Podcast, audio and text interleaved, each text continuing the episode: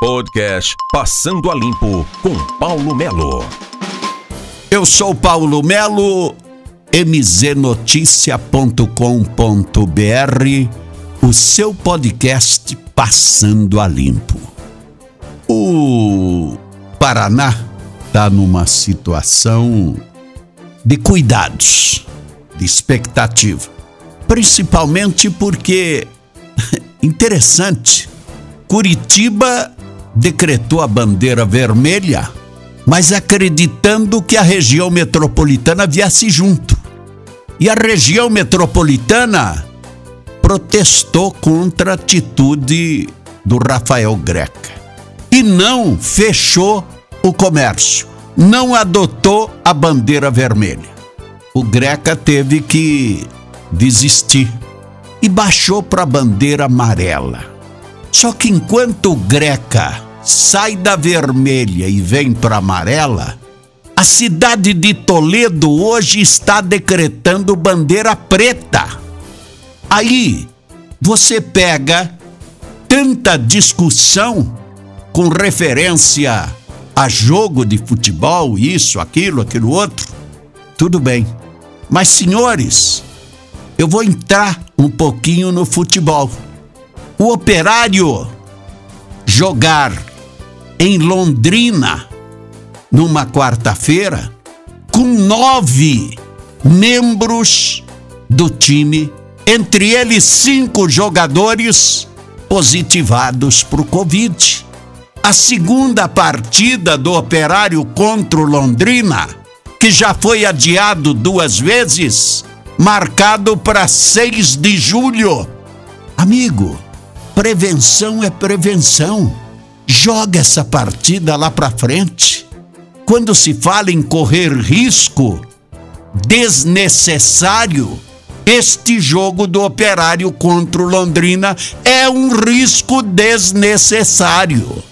E no meio de tudo isto, agora a prefeitura dizendo que não está pedindo colchonete para UPA Santa Paula, que não não, não, não partiu da prefeitura. É lógico que não partiu da prefeitura. Foram os familiares que imploraram para que se autorizasse a levar colchonete para a UPA Santa Paula. Senhores, tem que se ter algum critério.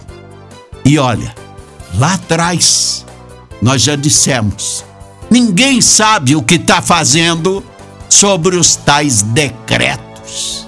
Ninguém sabe o que está fazendo, porque a prefeita, nas últimas horas, antes mesmo de ela baixar o decreto, porque é vício da administração anterior, avisar antes o que vai fazer e depois, devido a conforme a pressão, muda o decreto. Nós tivemos muitas vezes anunciado, ó, vamos fazer isso, aquilo, aquilo outro, houve pressão e eles mudaram. Então é uma prova de que não sabem o que estão fazendo. Não sabem o que têm de responsabilidade para com a população. Os que estão funcionário público, direito adquirido, estabilidade no emprego, da mesma forma que os cargos de comissão estão tendo, esses já têm o dinheiro garantido. Veio dinheiro por Covid, eles pagaram salários. Veio dinheiro de impostos agora, de 123 milhões, 73 foi para salário.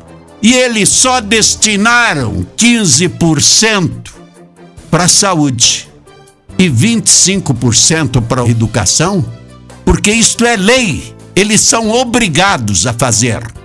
Então, senhores, está na hora de se pensar em alguma coisa.